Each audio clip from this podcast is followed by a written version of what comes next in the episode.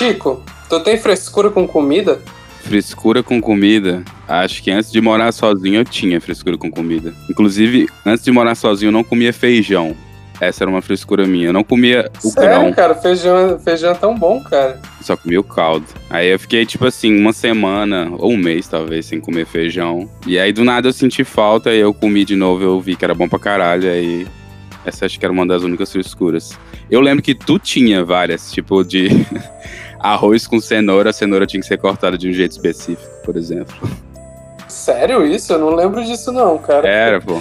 Não podia ser cenoura grande demais, tinha que ser pequena e tal. Ah, sim, é cenoura ralada, né? Porque tipo, minha mãe fazia. Minha mãe fazia cenoura ralada no arroz.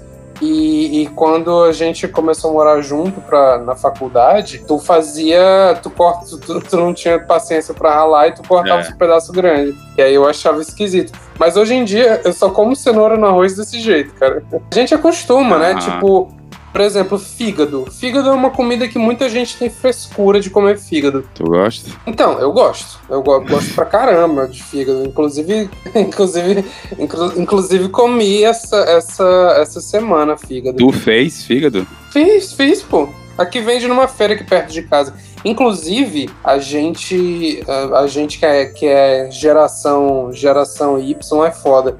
É, eu nunca, nunca, nunca soube os benefícios da feira, o- o- o- os benefícios da, financeiros de fazer uma boa feira, né? É, e Uhum. aí a, a Malu me falou, né, cara, tu tem que fazer feira, tu tem que comprar é, é, os vegetais tudo na feira, porque a gente vai no, no supermercado, pô, é 50 contos, assim, no E é mínimo. tudo ruim, Mas tu vai- cara. É, e é tudo ruim. E tu vai na feira e tu acha uma pá de coisa, cara. É muito bom. Uhum. É muito melhor, cara, na feira. Só tem que ter paciência, né? Pra ir, escolher. Tem gente que gosta desse ritual e tal, mas tem que ter paciência pra tirar um tempo, tirar um dia, às vezes, uma manhã, né? Ir lá e fazer tudo isso e tal. Acho que a praticidade do supermercado acaba fazendo com que as pessoas prefiram ir pra lá, porque tem tudo, tu não precisa. Mas eu acho que é bem pior em qualidade.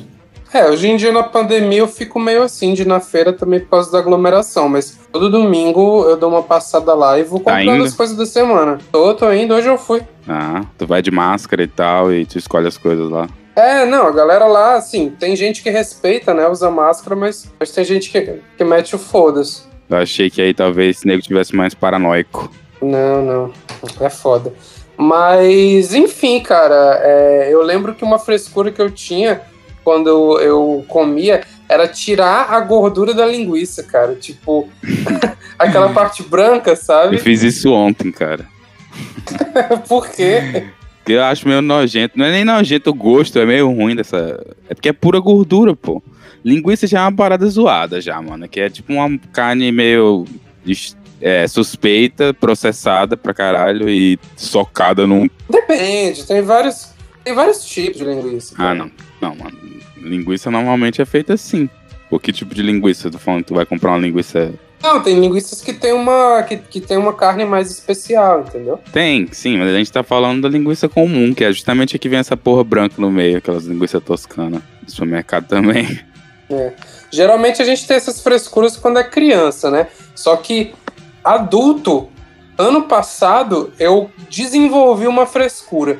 Eu tava, eu tava muito afim de comer camarão, e aí eu queria fazer um caldo. Aí Eu procurei no Google e eu vi que a galera fazia caldo com a cabeça do camarão, assim, botava pra ferver, fazia o caldo Não, e fazia o arroz dentro desse caldo.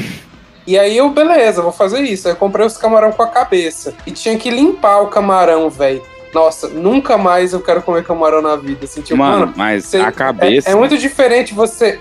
Então, é muito diferente você comprar um negocinho lá do supermercado todo limpo já, Uhum. do que você ter que efetivamente limpar o negócio, tirar a porra da cabeça do camarão, é, fritar a cabeça do camarão, jogar no caldo Uhum. e tal. Mas eu não comi a cabeça, obviamente, eu só usei para fazer o caldo. Só que mesmo assim me traumatizou, velho. Mas a cabeça não é um lance de que onde tá a merda do camarão, que não pode comer? Não, a merda fica na coluna, na- meio que fica meio que no corpo dele inteiro, né? Tem você corta o, co- o corpo dele assim longitudinalmente e aí você retira meio que o intestino dele Ah. lá. Mas enfim, e, e, essa também é outra parte nojenta. Você ter que ficar tirando a merda do bicho é meio, é meio nojento. Preparar a parada é um pouco tenso, né? Mas eu não acho camarão tão asqueroso, não. Pois é, vamos pro filme então. É, Miolos é o seu podcast de cinema trash, de filme de terror e de cultura B.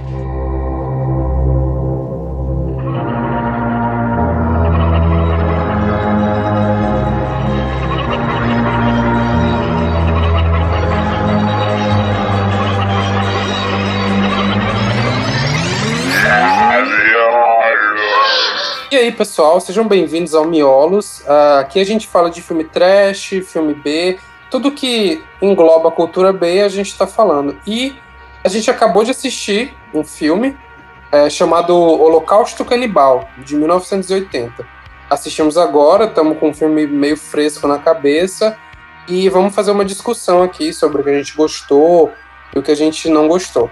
Mas antes disso, é importante situar, né, Chico, o, o, uhum. o ouvinte para ele entender a importância desse filme. Ele é um filme bastante conhecido e justamente pela sua é, pelo, pelo quão gráfico ele é, né? Mas ele também tem outras curiosidades no seu entorno. Ele foi considerado o pai do found footage, que é esse, esse estilo de filme câmera encontrada, que ficou famoso desde Bruxa de Blair, que ficou uhum. famoso depois de Atividade Paranormal e outros, outros exemplos. Hack, né? É, um, é, é, um filme, filme bem representante desse gênero. Ele Cloverfield também é bem parecido, usa a sim, mesma sim. ideia. Sim, o, o, quem, quem, tá, quem tá ouvindo vai, já saca esse estilo.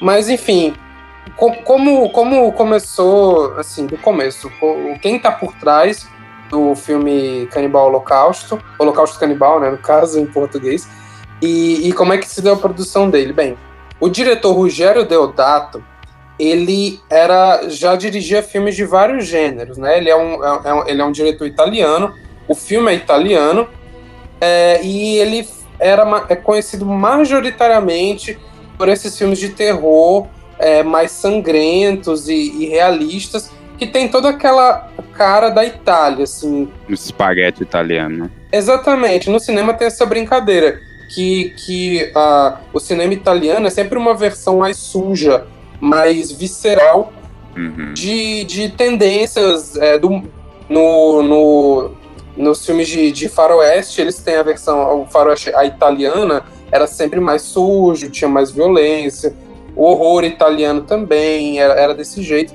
E o Rogério Deodato começou a carreira sendo assistente de, filme, é, de filmes de outros cineastas grandes. Ele fez uma amizade com o filho do Rossellini. Eu não sei se tu sabe, mas o Rossellini é um diretor que fez filmes muito importantes do pós-guerra, que retratava a sociedade italiana destruída por causa da guerra e a pobreza e tudo mais. É, ele conheceu o, o filho do Rossellini porque ele morava na rua onde tinha os principais estúdios ali de Roma, né? Principais estúdios de cinema, e aí ele é, começou a trabalhar e começou a fazer os próprios filmes. E em 77, ele dirige um filme chamado O Último Mundo dos Canibais. E foi a primeira vez que ele tratou do gênero cannibal filme, né?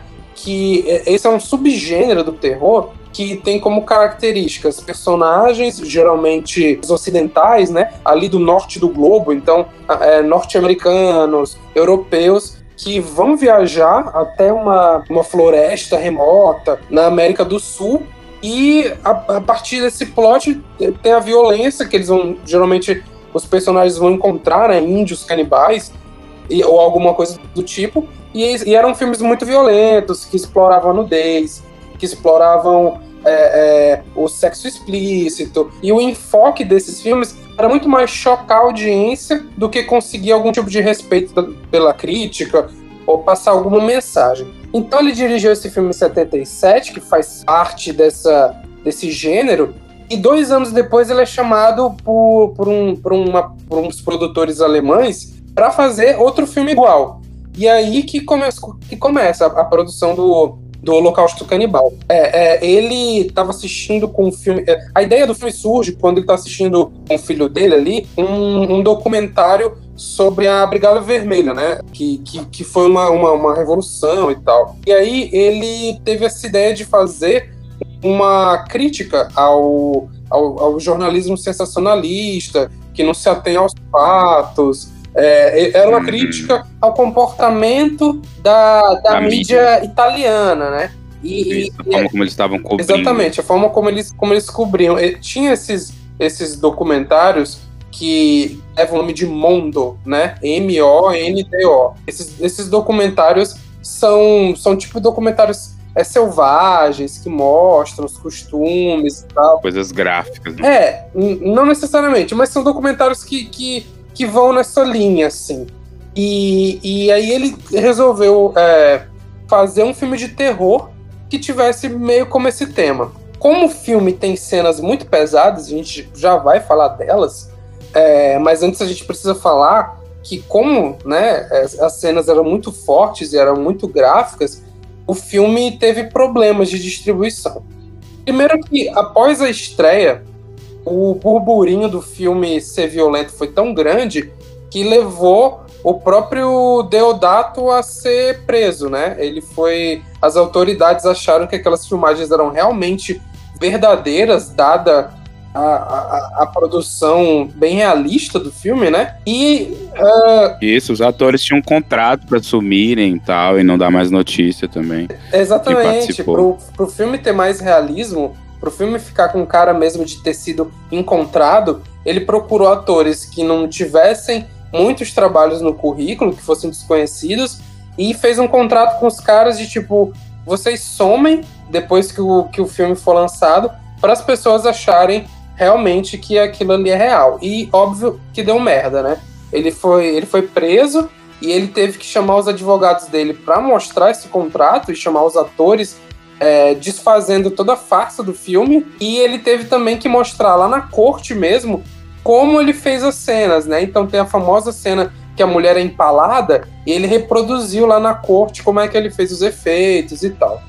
Enfim, é, o filme acabou sendo banido em mais de 50 países e é um dos filmes mais é, censurados de todos os tempos. Fez bem pra popularidade do filme, né? Esse, essa controvérsia. É, sempre faz, cara. Pois é. Fez com que muita gente quisesse assistir justamente pra matar a curiosidade de por que será que esse filme é tão traumático, sei lá. Exatamente. E como a gente acabou de assistir, né? Eu acho que dá para dizer que realmente ele é um filme é, bastante pesado. É, no entanto, é, para quem é cria de, dos anos 2000, que já viu muito filme de torture porn, já viu Jogos Mortais, essas coisas, talvez não se surpreenda tanto, embora acho que até hoje ele é surpreendente, né?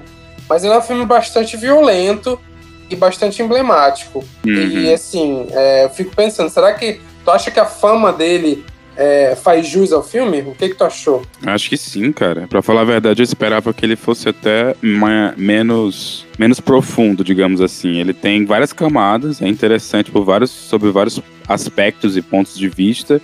E essa parte da violência é, tem umas partes que com certeza são é, uma coisa excessiva, enfim, é condenável, então a gente até vai falar sobre isso, mas de certa forma se encaixa ali na, ideia do filme, dentro do roteiro e eu vou usar que é, vou usar a palavra coerente só pelo bem do argumento e tal, porque enfim, como é uma coisa que realmente aconteceu, não é só uma ficção, realmente aconteceu, por exemplo, o sacrifício de animais que eu tô falando, tal, não aconteceu nenhum canibalismo nem nada.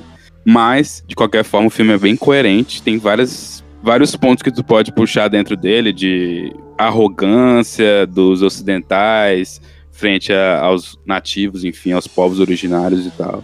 Comportamento de preconceito, de tentar explorar a, talvez a inocência de alguns povos e tudo. E também a forma como a mídia vai cobrir e tratar de tudo isso, né? É um filme bem complexo até, eu esperava menos menos camadas e menos ideias a ser discutido sobre o filme. Achei que isso é uma coisa mais gráfica e mais expositivo, assim, só de, ó, olha essas imagens aqui chocantes e tal. E não é só isso, apesar de ter muito disso. Eu também achei isso, cara. Eu também é, fiquei surpreso positivamente por algumas coisas e negativamente por outras.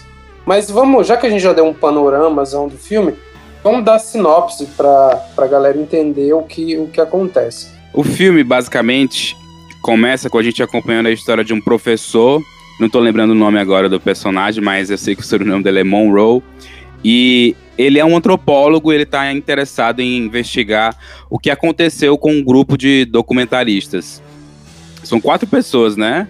É o Jack, o Alan, a Faye e tem mais um, o Felipe. Tinha outro também. Enfim, são quatro carinhas lá que vão fazer um documentário é, meio sensacionalista sobre isso, os índios isso. Yanomami e sobre as os conflitos que eles tinham ali, né? E aí o que acontece? Eles se perdem lá e o professor. É importante a gente destacar lá o que o filme se passa na floresta amazônica. Então é ali. Na, foi gravado na Colômbia e tal. E o filme cita Brasil e Peru e tudo. E algum, algumas partes se passa em espanhol, apesar de ser uma produção italiana, e todos os, os, atores são dublados em inglês mesmo. Mas o filme se passa na Amazônia e tem tribos e tal que são feitas dessa. com base na, no folclore dessa região. Então.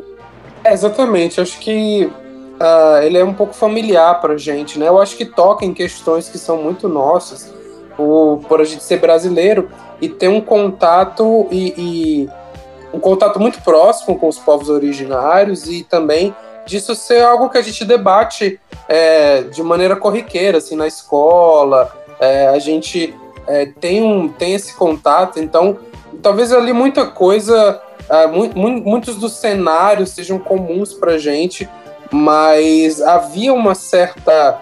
Havia um, esse gênero, como um todo, tem um certo. pressupõe um certo misticismo né, desses povos, de vê-los como ameaças ou não. Só que o filme faz uhum. críticas interessantes e pertinentes, talvez, Sim. a isso.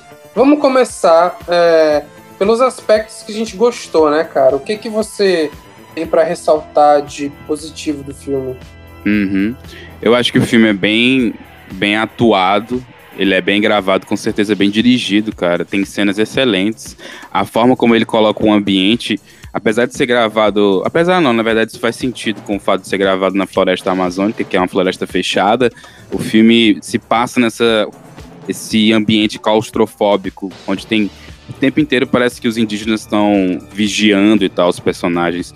O filme é claramente dividido em dois atos, assim. O primeiro, a gente acompanha o professor, né, esse antropólogo. Ele está tentando descobrir basicamente o que aconteceu com essa com esse grupo de documentaristas que está desaparecido. E nessa empreitada dele, ele vai pela, pela floresta amazônica e tal, ele tem contato com as tribos indígenas, e como ele é um antropólogo, de certa forma ele faz assim, observações sobre o comportamento dos indígenas e ele vai gravando isso no gravador. Isso é uma forma de meio que informar pra gente, meio que apresentar aos espectadores como é que aquele povo se comporta e tal. E que foi uma coisa que me surpreendeu. Eu achei que a gente não ia se aprofundar muito no comportamento dos, dos indígenas, ou enfim, dos, dos nativos, a gente não ia se se centrar muito no comportamento deles, porque eu imaginei que seria mais sob o ponto de vista dos ocidentais, no sentido de enxergar eles como puramente selvagens. Mas esse primeiro ato do filme é nesse sentido, meio que a gente está sendo apresentado aos, aos nativos, aos comportamentos deles e tal, e como que tudo funciona com eles. Nessa empreitada, mais uma vez, do professor tentando encontrar os documentaristas, ele, uma hora lá, vai tentar, de certa forma, negociar com o que seria meio que o chefe, né, da tribo. e aí, para fazer isso, ele mostra um, uma, uma canção que ele gravou com esse mesmo gravador do chefe anteriormente. Tal. Quando ele mostra isso, o, o povo lá da, que eles chamam de Tree People, né, que a gente pode chamar povo da árvore, o pessoal da árvore, enfim. Eles ficam encantados com isso, ele ganha respeito e aí ele é revelado para eles o que aconteceu com, com essa galerinha que foi fazer um documentário lá, que depois a gente vai entender melhor. É, a segunda parte, a partir daí, é a parte das fitas, que a gente vai falar mais numa sessão com spoilers, mas basicamente a história é essa. E aí tem alguns pontos que eu acho que dá pra gente ressaltar sem, sem entrar muito no campo de spoilers. Primeiro, o filme realmente é sujo. Tem. Se você tem. É, assim. Você pode ter gatilho com coisas como violência, violência contra animais, é, estupro, todo esse tipo de coisa. Eu, violência sexual. Violência sexual, direto. exatamente. É, não recomendo que você assista, porque é, é uma ferramenta dramática do filme usar a violência e ao mesmo tempo condenar ela, né? É uma das primeiras contradições de um filme que é cheio de contradições. Ao mesmo tempo que ele tem um personagem de um antropólogo que você que, que ele vai lá e ele faz uma cria uma certa relação com, com, com, com os povos originários, ao mesmo tempo esse antropólogo é tipo o pior antropólogo de todos os tempos, porque ele chega uhum. lá e grita e atira nos caras e sei lá o que, e julga. Então, assim, a impressão que eu tive é que ele não, não, não parecia um retrato fiel de um antropólogo é, procurando, né? É, Preocupado com. Exatamente. Exatamente. Não, não era. Tem relances disso. Uhum. Não, é, não é um retrato muito muito fiel de um antropólogo. Eu acho que é aí que tá o filme. Eu acho que o filme, ele, ele é, é, como eu falei, ele é cheio de contradições, muito por causa disso. Ao mesmo tempo que ele tá preocupado é, com chocar, porque ele é um filme de exploitation, tem ali algumas pinceladas de uma crítica, né? E eu acho que isso que faz o filme ser tão complexo e talvez difícil de falar sobre. É. Porque tem reflexões genuínas ali e, e eu gostei dessas, dessas partes. No entanto, uh, como o filme usa a violência como força dramática, às vezes essa reflexão que o filme tenta fazer no, no espectador talvez soe um pouco, um pouco hipócrita, né? Uhum, com certeza. É tipo usar o sensacionalismo para criticar o próprio sensacionalismo. É meio que isso é meio que o, o, o tema do filme. Uma coisa que contrasta muito o tempo inteiro com essas cenas que tu descreveu, de violência e tal, é a trilha sonora, né, cara? Ela não tem muito, exceto alguns pontos, ela não é muito abrasiva, é uma trilha sonora meio gentil, assim, meio suave. É, ela é boa pra caramba, eu gostei. Tem um, um tema que não é, que repete bastante, que eu não, não me agradou tanto, mas assim, na maioria a trilha sonora é bem interessante ela contrasta muito. Enquanto tá acontecendo, às vezes, uma cena extremamente tensa, a música tá em outra vibe, só que meio que casa, né, com a cena. Fica, cria uma tensão ainda maior. Tu tá ouvindo uma coisa suave, é, justaposta com outra coisa totalmente violenta e agressiva e tal. É bem sensacionalista realmente esse filme, ele é bem apelativo. Tem vários momentos onde você vê, sei lá, uma tartaruga sendo aberta, viva. É, tem uma hora que um macaco é fatiado e tal. Isso é tudo mostrado. E, assim, é meio que cumpre o ponto do filme, tá? Dá para entender qual foi a intenção do diretor fazer isso. Mas olhando sob o ponto de vista atual, né, e a forma como a gente encara é, a vida dos animais, enfim, dos seres, dos animais todos e seres vivos em si, o respeito que a gente tem que ter com eles e tudo, hoje em dia é abominável. Essas cenas são, caramba, é horrível, sabe? Mas cumpre um papel no filme, né? Que eu imagino que, que tenha sido um dos, um dos fatores que fez ele ser proibido em vários países e tal. E até hoje ainda causa muita atenção das pessoas. Tem gente que nunca assistiu porque acha que é, que é absurda a violência que tem lá. O próprio diretor se arrependeu de é. ter, né, feito essas cenas com os animais. Mas eu quero voltar um pouco para a trilha sonora, ressaltar. É um uso, um uso interessante de, de, trilha sonora, porque é uma trilha sonora irônica. Então, é, já claramente o filme, o filme te mostra tipo, ó, não é para você levar essa mensagem como se a gente estivesse idolatrando. Uhum. Esse uso irônico de trilha sonora é colocar uma música que parece uma balada enquanto uma mulher é, é violentada ou quando, ou, ou quando pessoas morrem, é justamente um uso para dizer, olha, não estamos endossando. No entanto, apesar de não endossar através de uma trilha, é, eu acho que a forma gráfica que o filme mostra, né, sem, sem muitos pudores, às vezes, é, é, é, às vezes não, vai. É, é, creio que era justamente o que o diretor estava procurando, assim, chocar, né? Então, meio que ele está embebido da própria crítica que ele faz.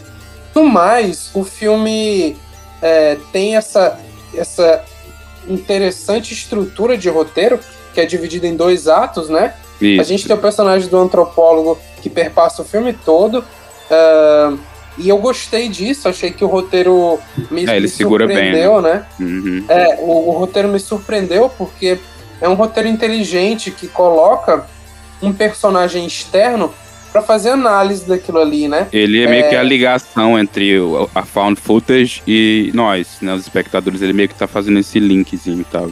Ele responde algumas perguntas e também faz algumas perguntas que eu imagino que a audiência se faria. Então ele é um personagem, é um bom personagem, é legal personagem legal. É um personagem interessante, apesar dele ser o, pior antropólogo de todos os tempos. é, mas, eu não tenho nenhuma ele... ideia, eu não tenho nenhuma preconcepção sobre como os antropólogos têm que se comportar, mas realmente em alguns pontos ele parecia muito, sei lá, ignorante a respeito de como os outros povos estrangeiros podem reagir aos comportamentos dele, ou enfim, como ele pode interpretar algumas coisas.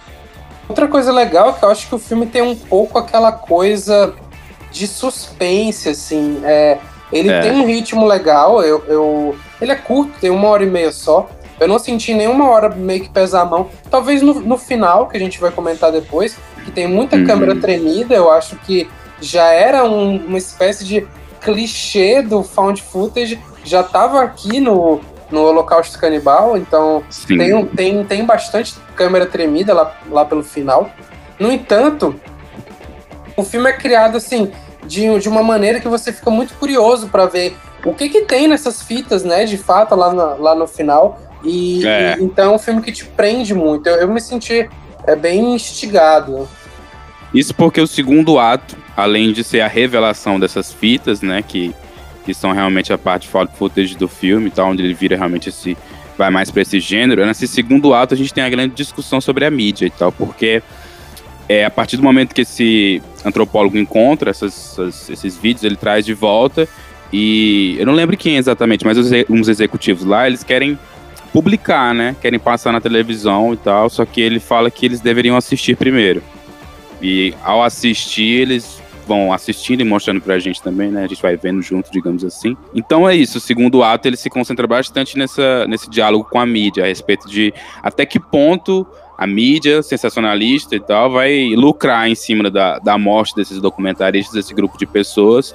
E também começa aí, a partir desse ponto do, do filme, a gente a descobrir um pouco mais sobre as pessoas, né, que faziam parte desse grupo e tal, e qual era a intenção delas, e enfim, meio que o background delas. O filme ainda continua um pouco, né, como protagonista o antropólogo, mas a partir de então a gente começa a acompanhar mais e a desenvolver mais os personagens que realmente são os que estão ali estrelando o que seria found footage do filme, a parte found footage que acontece. Exatamente. Acho que a partir de agora a gente vai falar com spoiler, então se você não quer saber nada do filme, não, não acredito que vá afetar a experiência, mas se você não quer saber nada sobre a segunda parte do filme, é, da metade para frente, sugiro que você assista e depois venha ouvir o resto com a gente. Então, cara, eu acho que o filme, desde o começo, já dava umas pistas do que seria o tema, principalmente na cena de abertura. Quando o filme abre com um repórter relatando que a equipe de documentaristas desapareceu e que o antropólogo vai buscar eles. E aí ele começa a falar que ah, que tipo de mistérios pode ter na selva, as pessoas são canibais, sei lá o quê. E nessa hora que ele está falando isso, as imagens que estão na tela são imagens da cidade, são arranha-céus, são pessoas indo, indo para lá e para cá no meio da rua, muitos carros. Ele não está mostrando na, na própria reportagem, né? Tem essa coisa meio meio diegética. Na própria reportagem não está mostrando exatamente o que o cara tá falando. Então já fica, hum, será que o, o texto do filme tá fazendo uma alusão a, ao que seria a selva do mundo, entre aspas, civilizado, como aqui é, também no nosso no, no, no, nosso mundo urbanizado a gente não tem é, todas essas questões. Será que a gente não é, não é pior que as pessoas que a gente julga uh, incivilizadas ou primitivas. Essa é a última frase do filme, né? É basicamente assim que termina e tal, ó. Falando sobre a nossa selva e tal, com aquele take dos prédios e tudo. Que é justamente, acho que é meio que essa a mensagem do filme, né? É mostrar que que é as pessoas e tal, esses grupos que são estrangeiros, que são isolados e são têm seus costumes e às vezes são incompreendidos muitas vezes são bem menos violentos do que as pessoas que a gente conhece, né, e sabe como é que são os costumes e tal, mas que nesse tipo de ambiente se revelam de outra forma, né? foi o que aconteceu com esse grupo de pessoas, esses documentaristas e tal. Que a partir daí a gente começa a entender melhor e tal. Por que que eles foram até esse lugar, qual era a intenção deles e tal. É, então, eles não eram vítimas, né? Uhum. Ele, a, a, a, virada, a reviravolta do roteiro é essa. Eles não eram as vítimas da situação. É, eles eram as pessoas que foram lá praticamente provocar. Praticamente é foda, né? Eles provocaram a própria morte deles, né? Eles é, mexeram com, com a galera, com, com os Yanomami até onde não dava mais, botaram fogo na, cabana, na né? nas cabanas deles. Mataram vários, estupraram. Mataram vários deles, estupraram as mulheres. Empalaram uma menina, né? Exatamente. Com que intuito? Com o intuito de criar Gravar, uma. uma... Né? Uhum. É, com o intuito de gravar e criar uma reportagem fake onde eles iam é, documentar essa guerra entre os povos ali, né? Entre os Yanomami e os povos das árvores. E aí, eles criam cenas de violência simulada para mostrar, e, e, eles criam essas cenas de verdade, né? Então, eles, eles atiram num, num, num, índio lá e tal. Enfim, eles eram uh, os invasores, né? Acho que tem até um eco aí, que é bem óbvio, na verdade. Uma parada meio meta, né? É, é, tem, tem um eco aí óbvio, na verdade, com a coisa da colonização, né? O que eles foram fazer ali é muito parecido com o que o colonizador veio fazer aqui no Brasil: destruir, matar, roubar, saquear, enfim. É, eu acho que tem várias leituras desse filme e tal, dessa do colonizador, é, preconceito, xenofobia, o, a troca de costumes e tal, e também tem um pouco de tipo assim, meio que a gente presume um pouco o comportamento dos povos e que a gente não conhece e tal, e a partir disso a gente toma certas atitudes. É difícil também da gente julgar, porque, enfim, eu não sei até que ponto é, é verossímil é, a forma como foi, foram retratados os povos lá e os comportamentos e tal. A gente tem a troca de, por exemplo, enquanto esse grupo comete estupros e tal, e faz várias coisas que tu já citou, Enquanto eles estão fazendo isso, é como se os, o, os povos nativos estão observando e estão começando a ficar meio que com sede de vingança e tal. Que é difícil a gente saber se realmente seria isso que aconteceria, se eles iam procurar vingança e tal. Mas esse é o plot do filme, esse é, o, é a, a, trama do filme. Os nativos querem vingança do, de tudo que esses documentaristas fizeram. No primeiro ato do filme, a gente é levado a crer que eles estavam interessados em fazer um filme, gravar e acabaram entrando num lugar onde uma tribo canibal, canibal devorou eles. E aí, na parte do segundo ato, a gente já começa a perceber que, na verdade, eles é que foram mexer com a ordem, com a paz, e causaram violência e tudo. E foi meio que um, uma retribuição ao tudo que eles tinham feito. Então, que é uma parte mais interessante do filme. Vai ficando mais interessante ainda. É, exatamente. O, o plot, a ideia do filme é, é, é toda essa.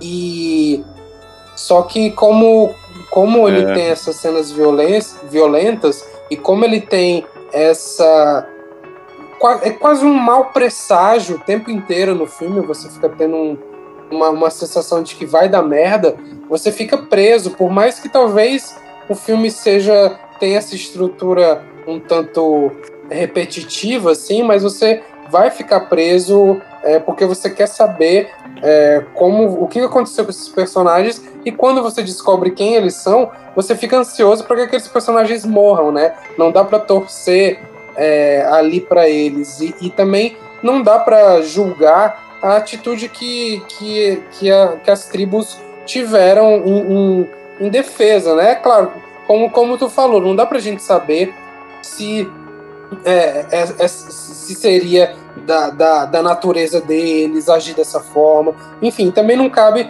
a gente discutir. É. Eu acho que o filme não está muito interessado em retratar em retratar uma tribo de maneira fidedigna. Eu acho que o filme está é, interessado em trazer as essa reflexão. Né? No entanto, no caminho, ele usa. Exatamente, ele está interessado em, em, em retratar essa, essa contradição e as consequências da, desse encontro violento é, por parte do colonizador e tal aos, aos que foram colonizados. No entanto, é, o filme, como eu falei no, na parte sem spoiler, ele usa de artifícios, talvez. Talvez é foda, né? Ele usa de artifícios baixos, assim, para chamar a atenção e para chocar o espectador, principalmente na parte da violência dos animais. É muito cruel, cara. Bom que tu falou isso, que agora a gente pode falar sobre. Porque, sim, nem tudo é maravilha nesse filme, né? Então tem vários pontos que a gente pode elencar que são os pontos mais fracos, eu diria assim, do filme. E a gente pode discutir um pouco sobre eles. Eu acho que o principal é esse, né? Que tu ia falar, que é a violência contra os animais e tal. O diretor usa para causar um choque, para criar realismo e tal. Só que envelheceu muito mal, cara, porque realmente não é necessário você sacrificar um animal para em prol de criar basicamente só asco nos espectadores e, enfim, não tem nenhuma não tem nenhuma desculpa, eu acho, para isso, sabe? É, como ele queria criar essa sensação de que aquelas, aquelas filmagens eram verdadeiras e, e de que não tinha sido arquitetado, ele fez isso e tal. E é, inclusive ele se arrepende, mas com certeza é um dos pontos mais fracos do filme. Mas enfim, outra coisa que eu achei interessante no filme é que ele tem um tom de comédia, né? Meio inerente. Eu não, não consigo explicar muito bem de onde vem, mas eu já tô aqui falando de novo dos pontos fortes, né? É, acho que, que um ponto. E eu, eu, acho que esse tom de. Eu acho que esse tom de comédia é meio ambíguo para mim, né? E, e, acho que dos pontos fracos, para mim, vai mais a coisa da, da, da matança animal que, que, que, rola e também das cenas pesadas com mulheres, assim, muito, muita cena de estupro. Tem bem umas, tem bem umas três cenas de violência sexual, né? E é muito sei. gráfico e a trilha sonora não ajuda nem um pouco. É. Mas é isso, gente. Acho que na nossa opinião geral é que é um filme é, muito bom e surpreendente em alguns aspectos, talvez por ser um pouco à frente do tempo, por ser autoconsciente, por, por saber é, construir personagens odiosos para fazer uma crítica à civilização ocidental. E por outro lado, é um filme que cai muitas vezes na própria armadilha, né? Ele denuncia, né? Ele meio que prova do próprio veneno. Ele é sensacionalista, ele é violento, ele faz coisas desnecessárias para chocar o espectador. Então, acho que esse é meio o nosso veredito sobre Canibal Holocausto. O que, que tu acha, Chico? É 8 ou 80? Eu acho que é 80, com certeza. É um filme que vale muito a pena de ser, ser assistido. É, talvez se tivesse um cut sem essas cenas de maltrato aos animais e tal, talvez fosse melhor. Provavelmente até tem. E, mas é um filme muito bom. Tem várias, como a gente discutiu, tem várias camadas. Você consegue assistir ele por vários pontos, assim, analisando o roteiro e tudo. E, e é surpreendente, eu acho, o filme. Normalmente a, a ideia que eu tinha desse filme era bem a ideia que eu tenho pros slashers, assim, só que eu pensei que ia ser um grupo de adolescentes fúteis e que eles só iam ser perseguidos por uma tribo que seria retratada como mal por natureza tal. Só que não, o filme não é assim. Era essa ideia que eu tinha, essa ideia definitivamente não é a, o plot do filme, o enredo do filme. O enredo do filme é mais complexo, é mais interessante, tem é, dá para você assi assistir o filme sobre, sobre várias luzes. Então, é, eu acho que é um filme que vai, apesar de ter uma parte dele que envelheceu muito mal, tem outra parte que envelheceu bem, que é essa discussão da, da mídia, do sensacionalismo e também do contato do povo nativo com o povo ocidental e um pouco mais, digamos, muitas aspas, desenvolvido. É isso, acho que eu concordo. Acho que eu concordo contigo, cara. É, acho, acho, que você falou bem que tudo que dava para ser falado.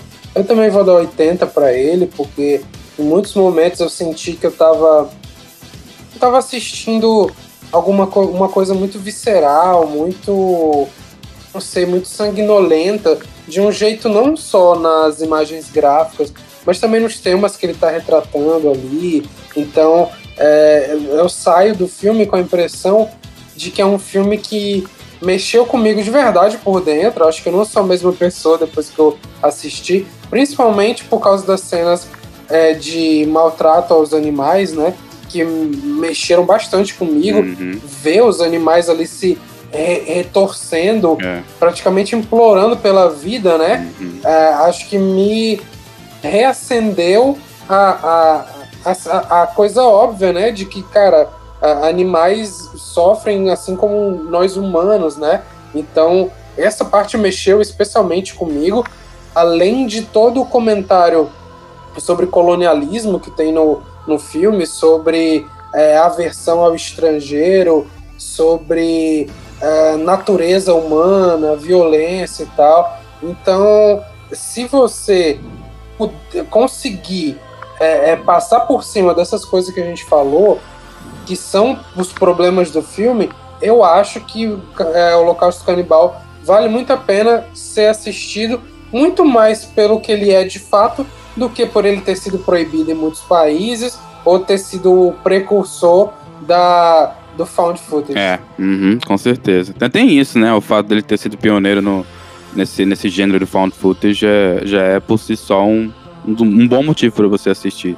Claro, se você se interessa por esse gênero. É, dá pra ver que tem muito eco dele no Bruxa de Blair, dá pra ver bastante, é bem parecido. Mas enfim, é um bom filme, vale muito a pena ser assistido. Eu acho que se você gosta de, de trash, você vai gostar com certeza, porque tem muito gore. E se você gosta de filme B também, é, é um excelente, um excelente pedido. Muito bom. Você pode encontrar as redes sociais do Miolos na descrição do podcast, no Spotify, no Deezer, seja onde você estiver usando. Então segue lá a gente. E é isso, gente. Miolos é o seu podcast de cinema trash, terror e cultura B. Ficamos por aqui. Até o próximo filme. Um abraço.